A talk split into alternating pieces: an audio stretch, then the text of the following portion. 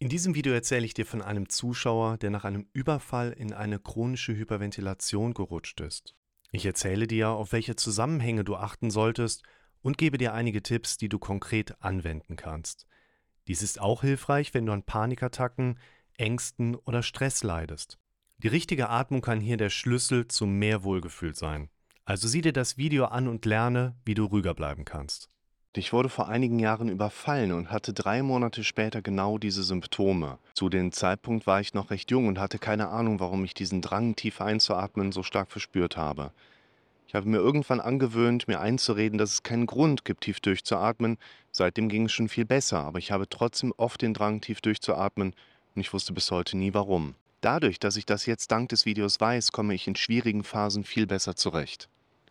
Nie schön, sowas zu hören immer noch viel Gewalt, viel Unrecht, was da draußen in der Welt passiert, viel Verzweiflung bei Menschen, die vielleicht auch zu solchen Taten bewegt.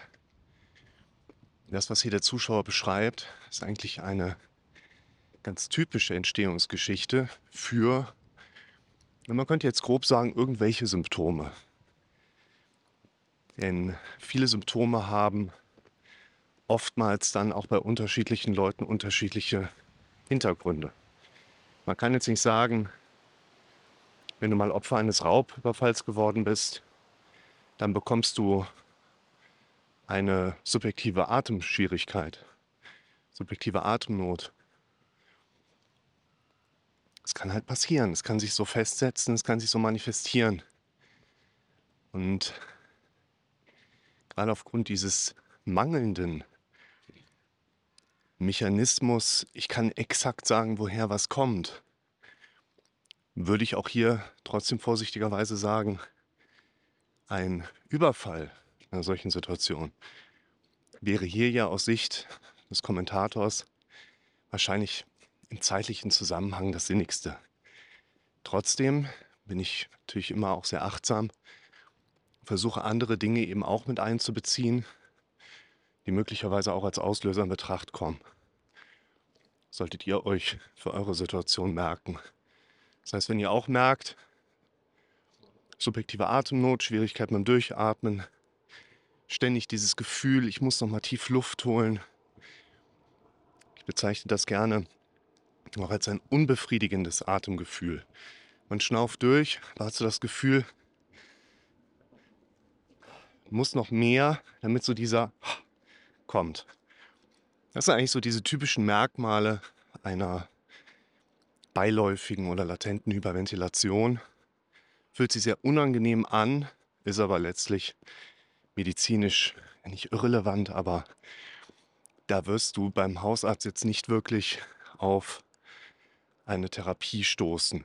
Und deshalb ist es natürlich umso wichtiger, dass Betroffene für sich Wege und Möglichkeiten finden, wie gehen Sie damit in Zukunft um? Wie können Sie die Situation verändern?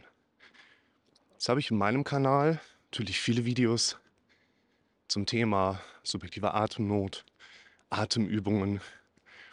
Woher kommt das? Was ist das? Ich habe Panik, dass ich aufhöre zu atmen. Ich verlinke euch mal ein paar. Braucht ihr nicht zu suchen. Könnt ihr euch direkt mal anschauen. Und das, was hier der Kommentator beschreibt, mit einer der Gründe, warum ich euch das Video mal rausgesucht habe und den einhergehenden Kommentar, ist das Verständnis für die eigene Situation oder auch für die eigenen Symptome oftmals auch eine Linderung bringen kann. Wir sind in vielen Bereichen natürlich mit der sogenannten Psychoedukation unterwegs. Also wir erklären, warum Dinge in der Psyche so stattfinden und ablaufen, wie wir das häufig erleben. Hier spielt die Psyche natürlich auch eine Rolle, aber eigentlich noch mehr ja einfach unser Gehirn, was vielleicht, wahrscheinlich mit diesem Überfallgeschehen eine Verknüpfung jetzt gezogen hat bei einem Menschen, wo so eine Art, das wäre für mich am nachvollziehbarsten, ständiger Alarmismus vorherrscht. Der Körper hat eine Erfahrung gemacht, sehr unangenehm, sehr grenzwertig, sehr belastend. und speichere dann quasi ab, was ist, wenn das nochmal passiert. Wir müssen immer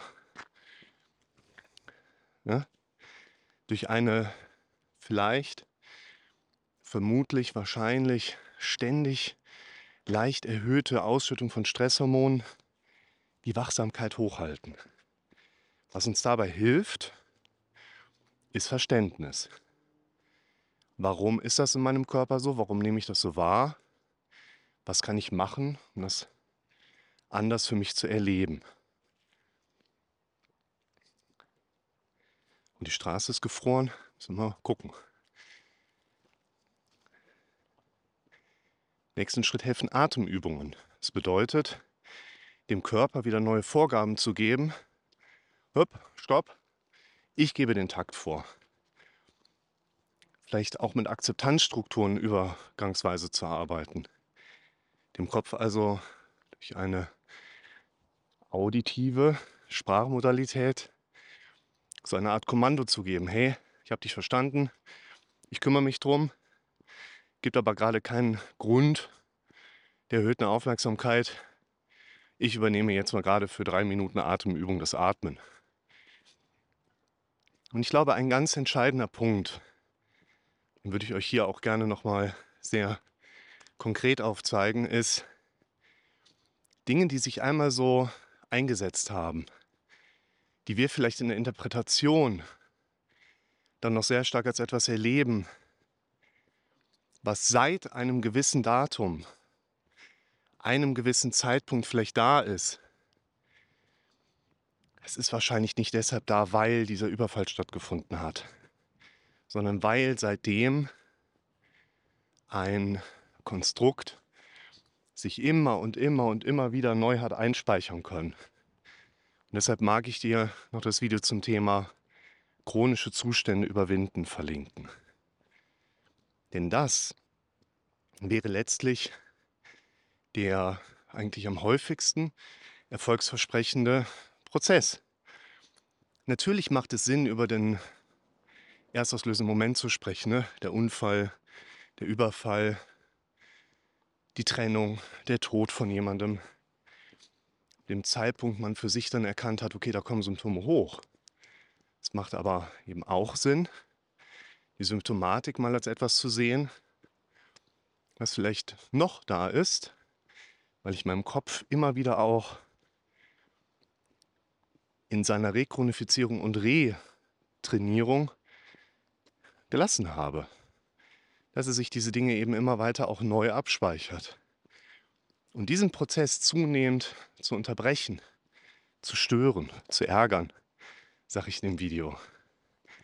Das ist mit ein sehr erfolgsversprechender Heilungsverlauf, um etwas anzustoßen, was dir auch dabei hilft, besser mit subjektiver Luftnot und dem Gefühl, ständig tief durchatmen zu müssen, zurechtkommen zu können.